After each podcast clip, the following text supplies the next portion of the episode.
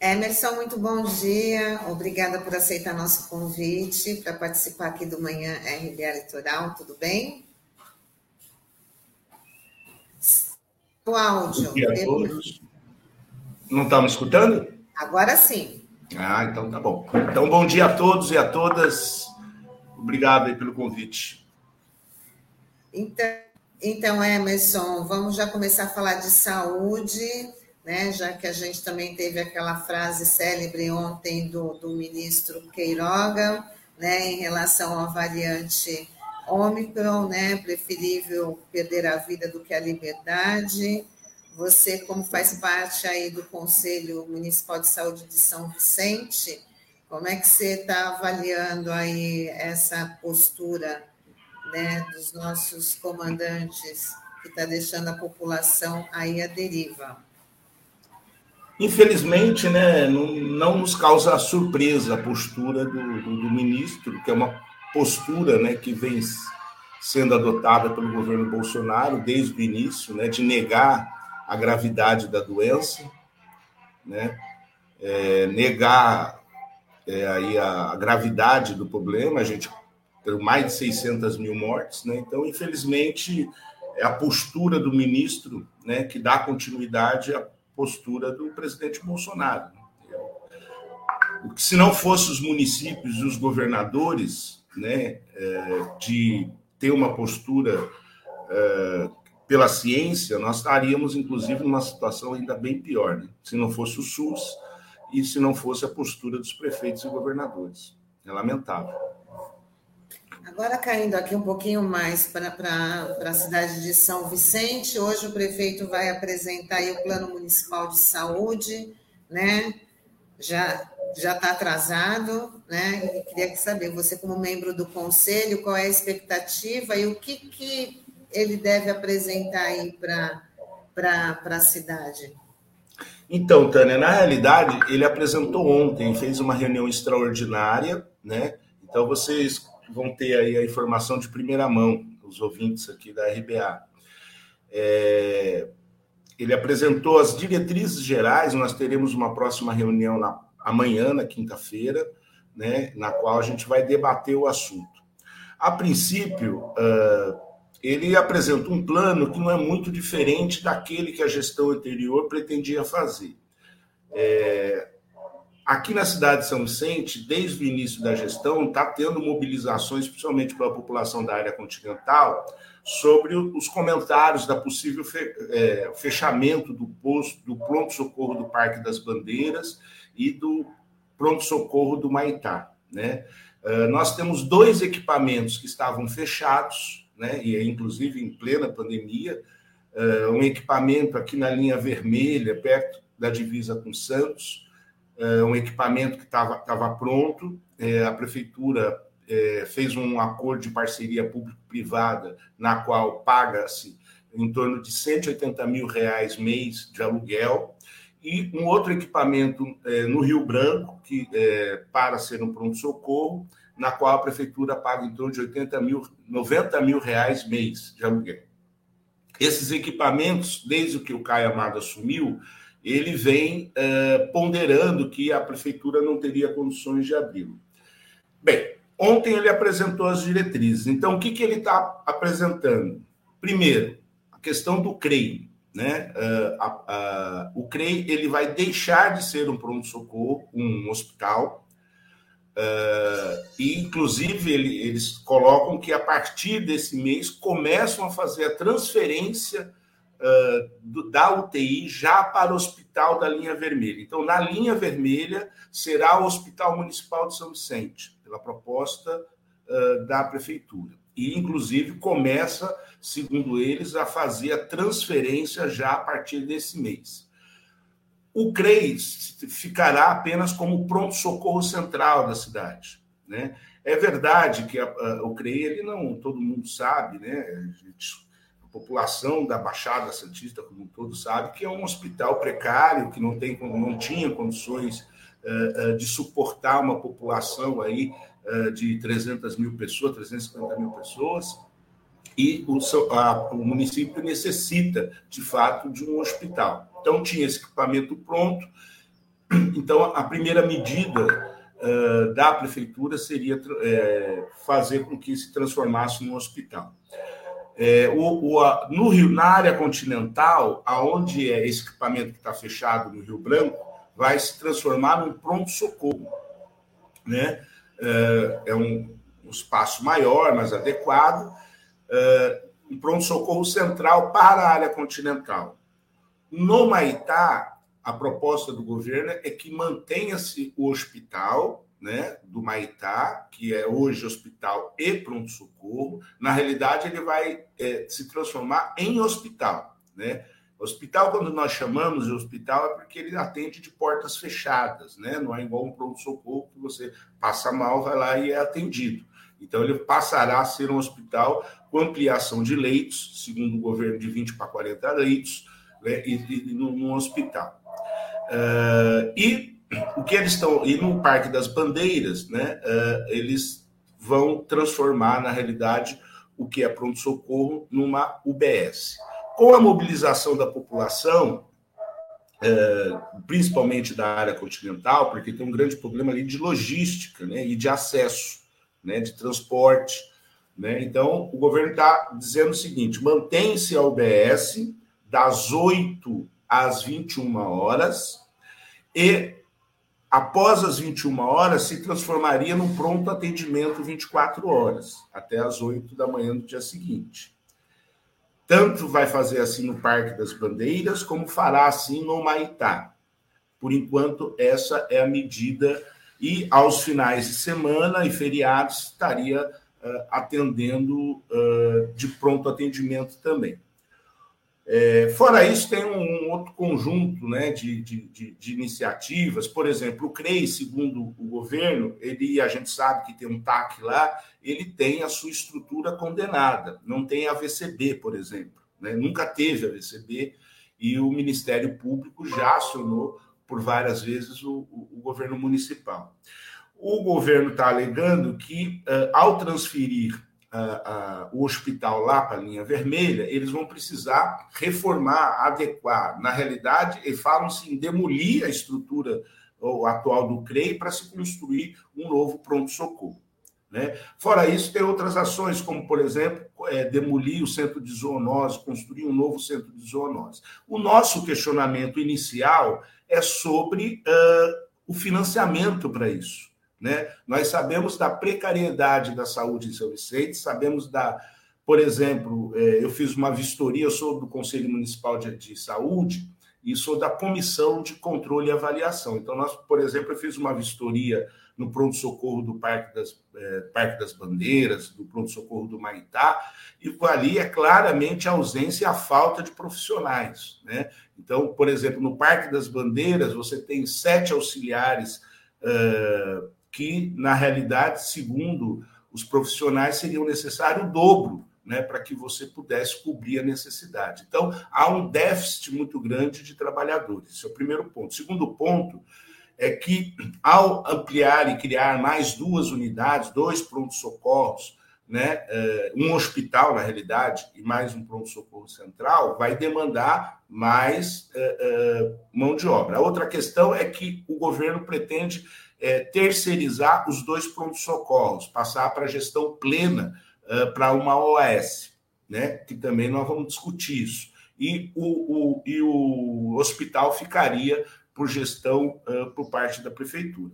O prefeito não soube dizer para nós, nesse primeiro momento, como que é a forma de você investir, como vai ser a capacidade de manter o custeio disso. Sem dizer aquilo que é necessário a nível de investimento, porque se você vai construir um novo pronto-socorro, vai criar, criar, por exemplo, um novo centro de zoonose, você vai precisar de investimento, e nós sabemos que a capacidade de investimento da prefeitura é muito reduzida. Né? Hoje, a prefeitura gasta em torno de 30 milhões a mais, 30 milhões uh, uh, uh, daquilo que do teto mínimo. Né? Então, precisará uh, por parte da prefeitura. Então, a prefeitura não deixou isso claro, Né? Nossa preocupação é você apresentar um plano na qual uh, ele não possa ser executado no período de quatro anos, porque esse plano ele se refere-se aos primeiros quatro anos de gestão. É, então, na quinta-feira, a gente vai uh, debater de forma mais aprofundada. Nós recebemos o plano ontem à noite, né, para que a gente possa estudar, enfim. E a gente também vai debater e conversar com a população da cidade de São Vicente, no sentido de qual é a opinião da população, né? o que, que eles sugerem para que nós, enquanto conselheiro, possamos uh, uh, levar aí a, a, o que a população uh, deseja e anseia. Emerson, bom, bom dia, uma satisfação estar recebendo você aqui novamente. É, eu queria que você falasse um pouco dessa questão da é, dessa proposta que a prefeitura apresentou, em especial para os moradores da área continental, porque você relembrou bem, né? Havia uma, um temor muito grande desse fechamento né, do PS, da, do Parque das Bandeiras, enfim. Historicamente, a população da área continental sempre é relegada a segundo, terceiro plano, né? É, pelas essas mudanças que estão sendo projetadas aí pela prefeitura, é, você acredita que é, haverá de fato um avanço se realmente isso que foi projetado sair no papel para a comunidade da área continental? Olha, a gente tem que ter é, responsabilidade, né? Então é evidente, eu já fui secretário de, de habitação, fui gestor público, então eu sei, em primeiro plano, que não dá para que nós tenhamos um pronto-socorro em cada bairro, né? Por exemplo, Santos tem três pronto-socorros. É, é, evidente que no Rio Branco, do ponto de vista logístico, ele é o bairro uh, que agrega ali, vamos supor, o, o miolo de toda a área continental né? E é um pronto-socorro que, em tese, não seria um pronto-socorro meia-boca, como é hoje do Parque das Bandeiras, né? E mesmo o do o Maitá. Então, se o pronto-socorro, por exemplo, você não tem no pronto-socorro nem do Maitá e nem do, do Parque, você não tem pediatra, você não tem é, é, trauma, né? Você tem um clínico geral, né? e serviço odontológico. Então, se o, o, o pronto-socorro tiver trauma, tiver pediatra, tiver é, é, todas as a infraestrutura, acho que é um ganho, de fato, para a área continental. Agora, tem problemas que precisam ser solucionados. Por exemplo, como eu falei, a questão da logística, da questão do transporte, da mobilidade da população. Né? Você tem uma dificuldade muito grande a população de se locomover entre as comunidades da própria uh, dos territórios da própria área continental. Então isso precisa foi pontuado ontem para o prefeito que precisa adequar a linha de transporte para ter o fluxo ali para o Rio Branco. Isso precisa ser resolvido. E os, os dois é, é, unidades básicas lá que, que vão fazer atendimento 24 horas, esperamos que se mantenha, que não seja só um cala-boca, né? E depois eles desativem, né? Esses é, pronto atendimento fora do horário da UBS, né? Para ser 24 horas, para atender de madrugada e à noite, por exemplo, ele tem que se manter, né? Então, eu acho que dentro dessa lógica, eu acho que passa a ser um ganho, sim, para a população de São Vicente. Mas é evidente que tem que se ajustar essas questões que foram pontuadas por mim. E essas medidas, ele deu algum prazo, Emerson, para já entrar em, em vigor, principalmente a questão do, do transporte. Ele deu algum prazo para poder já implantar linhas para atender a população? Não, não, assim, como eu disse, ontem ele fez apenas uh, uh, diretrizes gerais e, e, e nesse plano uh, não, até onde eu vi, não consta, por exemplo, essa questão de mobilidade e transporte. É uma questão que nós é, é, colocamos, pontuamos para ele, como, por exemplo, lá na linha vermelha, tem outro grave problema, né, que é a questão das enchentes. Aquela área onde foi construído o hospital, nessa parceria público-privada, enche d'água. Aquilo alaga tudo, né? Então, é uma outra situação que precisa ser resolvida, né? porque você tem um hospital dentro de um local que alaga, né? Então precisa de serviços de drenagem, por exemplo, né? Uh, mas, é, voltando à área continental, a outra questão é que nesses, é, é, tem que ter uma logística também de ambulância, né? Você vai precisar ali de uma central, a central do SAMU na área continental hoje é no Corpo de Bombeiro, é, é no Rio Branco, porque é onde seria no Maitá não terminar a obra, e você vai precisar, no mínimo, dois pontos, um no Parque da, da, da, das Bandeiras e outro no Maitá, né? Para necessidade de, por exemplo, ele precisar uh, de um atendimento mais qualificado, ele possa ser transferido do primeiro pronto atendimento ali do Parque das Bandeiras para o Rio Branco. Né? Então tem esse serviço de ambulância que precisa funcionar e também essa questão. Agora, os prazos uh, não estão claros, né? É, Para tudo isso que o governo está pretendendo fazer, nós vamos dar, vamos debater na quinta-feira. Né? O que ele deixou mais claro é que inicia-se já, a partir de dezembro, a transferência uh, da UTI do CREI para o hospital da linha vermelha. Tá certo. Emerson, eu queria te fazer uma pergunta, é, mudando um pouquinho da área da saúde, falar da parte da cultura. É, porque no mês passado gerou muita repercussão, inclusive aqui na RBA, a decisão da, do prefeito fazer uma reforma administrativa e, entre outras coisas, houve a extinção da a, a possibilidade da extinção da Secretaria Municipal de Cultura. Eu queria saber a tua opinião a respeito disso, né? Enfim, de como é que está o clima hoje na cidade, dos artistas, você que é uma importante liderança política, e também comentar sobre a importância da encenação da Fundação da Vila de São Vicente, que é algo muito tradicional, né? E teve uma decisão agora do prefeito para suspender por conta do avanço da, da variante Omicron. Queria que você falasse sobre esse, essas do, esses dois assuntos, por favor. Então, o primeiro, quer dizer, o clima, é, Sandra, o clima é péssimo, né? Porque a, primeiro São Vicente tem um fator simbólico, histórico, né? Porque é a primeira vila do país, né? Tem um fator histórico, cultural importantíssimo, né? E ao tomar essa decisão, é, aliás, uma decisão unilateral, vamos dizer assim, porque o prefeito não dialogou com a cidade, não dialogou com os movimentos de cultura, né? É, ele ele cometeu, na minha opinião, eu participei inclusive da manifestação junto com o movimento cultural na porta da prefeitura, ele cometeu um ato, na minha, na minha opinião, absurdo, né? Porque não tem lógica, né? Porque se ah, fosse, se tivesse como argumento, olha, eu estou fazendo uma junção dessas secretarias para economizar, para fazer um ajuste fiscal, vamos dizer assim, apesar que seria contra, porque a cultura, volta a dizer, para a cidade de São Vicente tem um papel extremamente importante, é, é, mas não é isso, porque ele manteve os cargos de livre provimento, né, não, não alterou, não diminuiu, não enxugou, é, é, manteve e ainda criou, uh, vai, criou a figura aí de três subsecretários, né, vamos dizer assim, três subsecretários, mais a, a, figura do secretário. Então, acho que foi um retrocesso muito grande para a cidade, o movimento continua organizado, é, está tendo é, reuniões com o movimento artístico, cultural da cidade de São Vicente, inclusive com a solidariedade e a participação de vários movimentos da Baixada Santista, por entender a importância que tem a cidade de São Vicente. É, e vamos continuar na luta para que faça com que o prefeito é, remova essa decisão, né, que é um absurdo é, para a cidade, para a questão cultural, e enfim.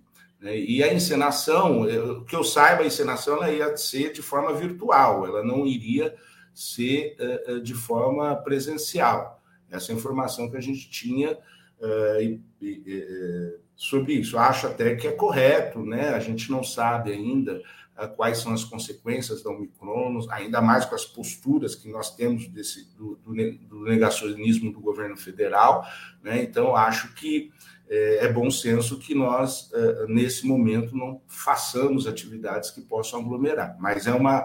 É uma, uma a encenação é o maior espetáculo de areia do mundo, né? tem uma, uma importância fundamental para a cidade de São Vicente, para a sua história e para o turismo também, né? para agregar receita para o município, enfim. Né? Um dos motivos a mais para que nós não tivéssemos fechado a Secretaria de Cultura. É, realmente, vai muito na contramão. Agora vamos falar, Emerson, de violência aí. Teve um assassinato de um policial aí no, no último dia 28, né? E parece que a resposta da polícia né, é, é, atacou também a população que está vivendo aí é, dias de terror, né? E parece o mesmo, a gente acha que é semelhante ao que acontece no Rio de Janeiro. Morre um policial, a resposta da polícia acaba indo em cima da população. Queria que você comentasse sobre isso. Sim, é, é lamentável, né? É, eu tenho vários amigos, famílias, né, que a gente conhece lá no México 70, eu conversei bastante, as pessoas estão muito assustadas, muito assustadas, inclusive eu escrevi na minha página, é, tem uma página no Facebook, eu sempre escrevo, né, e, e, e falei justamente isso, Tânia. Nós estamos vivendo um período né, é, mais acentuado com a chegada do bolsonarismo né, no poder, de dessa opressão feita eh, principalmente nos territórios, nas favelas, nas comunidades, por parte dos aparatos de repressão do Estado. É, o que aconteceu no, no, Rio de Janeiro, e não, e não, é, não, tá, não aconteceu só hoje, não, né? A gente é que o que aconteceu no, no México 70, na Vila da Margarida, tomou dimensões, né? E hoje a gente tem como furar a bolha através das redes sociais, mas é um ato comum que, que a Polícia Militar do Estado de São Paulo, por exemplo, toma em relação a quando nós queremos, por exemplo, lógico que somos solidários ao policial que foi morto. Nós queremos que seja apurado, que as pessoas que cometeram o crime sejam presas e julgadas. Então, isso é bem claro deixar isso. Agora, não dá o direito da Polícia Militar fazer o que está fazendo. O que, que eles fizeram? Eles entraram na comunidade, invadiram moradia sem mandato, mandaram fazer toque de recolher para os comerciantes. Olha só, toque de recolher. Né? E sem dizer ações né, de, de pessoas camufladas que é, balearam. Três pessoas foram baleadas né, eh, de ações que muito tudo é, indica que é feita por policiais. Né? Então, é, aí a comunidade de fato assustou, se mobilizou, né? Uh, a OAB uh, uh, de São Vicente, através do Rui de Matos, é, que faz parte da Comissão de Direitos Humanos, está agindo. O, o, Comitê Estadual de Direitos Humanos esteve aqui como ouvidor uh, da Polícia Militar do Estado de São Paulo, teve aqui na OAB, teve uma reunião né, para que, uh, uh, que tome uma atitude, que isso não pode acontecer. O Estado não pode ser justiceiro né? Ele está lá para proteger a população, para cuidar da população, e não para reprimir a população, como se todas as pessoas ali fossem culpadas pelo o, o fato que ocorreu, e não é verdade. Então, acho que é, eu acho que tem que tomar medidas enérgicas. Acho que a, a sociedade precisa urgentemente se mobilizar, se organizar e questionar atitudes como essa, porque uh, nós não podemos conviver. O que aconteceu no Rio de Janeiro, como você bem trouxe, é fato. Ali foi uma retaliação clara, porque tinha sido um policial morto e você encontrou oito pessoas num mangue lá, né, que foram executadas. Né? Então, essa é uma prática que no Rio de Janeiro a gente convive com a falência do Estado né, com o surgimento organizado das milícias, dos, dos aparelhos paralelos de opressão do Estado, né, esse movimento está se, for, se fortalecendo aqui no Estado de São Paulo e, em especial, na Baixada Santista. Então, é, é uma situação muito grave. E a favela a México 70, né, uma das maiores comunidades que tem, né? Então ali várias pessoas, muitas pessoas aí vulneráveis, né, sem a proteção do, do Estado. Não, sem dúvida. São famílias já que não têm o, tem a ausência do Estado ali, tem a ausência de saneamento básico, tem a ausência de saúde, a ausência de educação, são vulneráveis, estão passando por uma situação ainda mais dolorosa em função da pandemia, em função dessa crise econômica, dessa carestia, né? Então, quer dizer, e ainda por cima, né, você tem o, o, a repressão por parte dos aparatos do Estado. Né? Então, quer dizer, é um movimento claro de eliminação da, dos mais pobres, né, de preconceito. E, e outra, né, é, esses atos têm cor, né, né Tânia? Sandro, é, ele tem cor. Nessas comunidades são jovens, são pretos e pretas que são os principais alvos uh, dessa, dessas atitudes opressivas por parte do Estado. Né? E lá tem pessoas maravilhosas, tem trabalhadores, famílias, né, estudantes. Eu, eu, eu, eu fui secretário de habitação, também tive uma intervenção muito grande lá no México 70, né, conheço muitas famílias, lá uma comunidade de pessoas alegres, né, que vivem dentro da diversidade, né? Ali, boa parte, por exemplo, na Avenida Brasil, são famílias que moram em palafitas, né? sem condições sanitárias, precarizados, né? mas são pessoas do bem e que uh, não mereciam ser tratados da forma como estão sendo tratados por parte do Estado. Isso é bem claro deixar por parte do Estado, e aí tem comando do governo do Estado, que é o senhor João Dória, que inclusive pretende ser presidente da República né, e convive com práticas como essa. Emerson, eu queria que você falasse um pouquinho sobre a questão da habitação aí de São Vicente, que esse é real, você conhece bem dessa área, você foi secretário, enfim. É, e assim, está tudo muito parado, né? É, tanto por parte do governo federal, que houve uma mudança, né? Uma descontinuidade do Minha Casa Minha Vida, depois houve uma mudança de nome, Casa Verde Amarela, da CDHU também foi extinta, agora é Secretaria de Habitação. Queria que você desse um panorama é de como é que está a situação hoje da habitação em São Vicente, se a gente tem os projetos aí da cidade estão, estão parados. Eu acho que é bacana você é, abordar um pouco sobre isso. Sim, Sandro. primeiro, é importante deixar claro né, que a política habitacional do país foi desmantelada, acabou, né? Porque muitas pessoas às vezes me ligam, fazem, pô, Emerson vai ter minha casa. As pessoas não se deram conta. Bolsonaro acabou com a política habitacional do país. Não tem, né? Esse, esse processo de casa verde e amarela é para inglês ver né? Porque não está produzindo absolutamente nada. O que se produz ainda são contratos que são oriundos do governo da Dilma. Por exemplo, em São Vicente, nós temos a finalização da construção de 1.120 unidades habitacionais, que foram o contrato assinado em 2014, eu ainda era secretário. Né? E a parte de Santos ainda não foi terminada. E o mais grave, né, aqui em São Vicente em especial, é que as obras, que nós temos dois empreendimentos eh, que estão parados, que é no Parque Bitaru e no Rio Branco. Eu consegui, em 2016, como ultimato, 3 milhões de reais para complementar a parte do Bitaru, e depois o governo anterior consegui, fez um empréstimo de 15 milhões de reais para terminar essas obras. O governo atual, né, logo o Caio assumiu, ele é, assumiu já e o processo de licitação da empresa saiu a vencedora. E ele fez lá todo o carnaval necessário, sei lá, de propaganda de que estava retomando as obras. Ocorre que ela parou. Né? E o governo até agora não se manifestou. A empresa uh, uh, que, que, tinha ganhado a licitação pediu, uh, tem vários problemas, de, de, de segundo a empresa, de, do problema licitatório, né? Tem coisas que, que, segundo eles, consta como que já foi paga, não foi feita, enfim.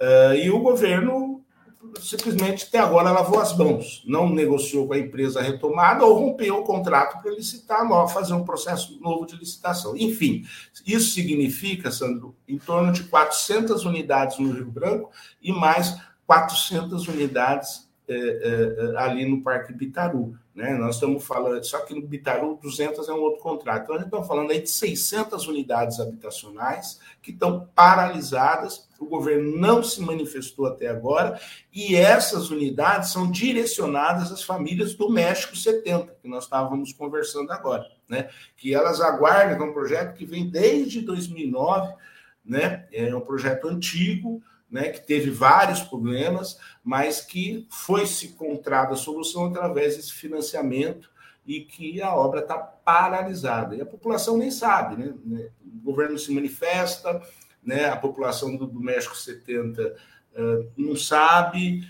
né? E, enfim, e aí a gente está nessa fora a, a, a, ausência de política habitacional nacional, né? E do Estado também, porque extinguiu a CDHU. Vocês percebem que a política do Dória é muito parecida com a política do Bolsonaro, né? Uh, uh, então não tem política habitacional para a Baixada Santista. Não tem política habitacional para São Vicente, e o que nós temos e precisa ser resolvido está paralisado aí por inércia, na minha opinião, do governo municipal aqui de São Vicente. Bom, Emerson, não dá para falar, a gente já está chegando aqui no final, mas não dá para falar de São Vicente sem citar sempre a ponte dos Barreiros, né? que sempre tem aí o seu, uma novela com vários capítulos. Como é que está a, a reestruturação lá desse equipamento aí tão importante para o pessoal da, da área continental? Sim, é uma novela, né, Tânia? Uma novela na qual a população, em especial da área continental, sofreu muito com esses capítulos, né? Por várias situações, por vários erros, ausências, negligência. A obra está ocorrendo, né? Está naquele processo de um lado da, da, da pista só está funcionando um lado da pista, então tem aquele transtorno, mas enfim, mas está fazendo. O importante é que a obra está ocorrendo né? Uh, esperamos que ela se finalize né, o mais rápido possível, né? Porque as pessoas entendam que primeiro foi feito um paliativo, né? Que foi utilizado ali um percentual do recurso para fazer só um reforço nas estacas, para liberar e aí o governo poder fazer essa licitação maior aí de 40 milhões de reais e foi feita a licitação e a empresa iniciou a obra e esperamos que termine o mais rápido possível.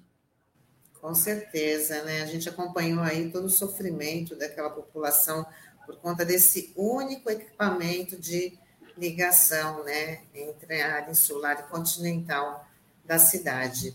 Emerson, eu queria te agradecer a sua participação aqui. Você sempre traz aí um raio-x de São Vicente, uma cidade tão importante aí da nossa região, e tão carente, na verdade, né, que precisa realmente desses movimentos, dessa, dessa pressão em todas as áreas, cultura, saúde, habitação, né, para forçar aí o poder público a olhar com, com mais carinho, né, com mais humanidade para essa população. Queria agradecer a sua participação, desejar aí uma ótima semana e falar até a próxima, né? Porque daqui a pouco a gente chama de novo. Legal, obrigado, Tânia, obrigado, Sandro, obrigado aos, aos ouvintes, participantes, e a gente está aí à disposição sobre a questão da saúde como conselheiro para a população, para quem quiser ter informação, quem quiser ter acesso ao plano, só fazer contato comigo que a gente está à disposição. Tá bom? Pode fazer a propaganda aí da sua página para as pessoas né, acessarem aí para ter mais informação sobre os problemas de São Vicente, sobre as principais discussões, as mobilizações. Isso, eu tenho uma página no Facebook, Emerson Santos, põe lá Emerson Santos, acho que é Emerson Santos 13, e, e, e ter acesso. Eu escrevo bastante lá, Tani. Eu também faço toda segunda-feira uma live falando sozinho, né? falando um pouco dos assuntos uh, do país, do, da cidade, da região, a partir das sete e meia, e todas as quintas-feiras eu faço um papo caiçara com convidados. Amanhã, inclusive, estarei com duas pessoas que é do movimento cultural aqui de São Vicente, a Miriam e o Danilo, para discutir, inclusive, essa questão aí do, do, da, do fechamento da Secretaria de Cultura. Muito bem, Ricardo Dado, agradecendo de novo. Obrigada, viu, Emerson? Até tchau, a próxima. Tchau. Bom dia. Bom tchau, dia. Emerson. Até mais. Valeu, Sandra.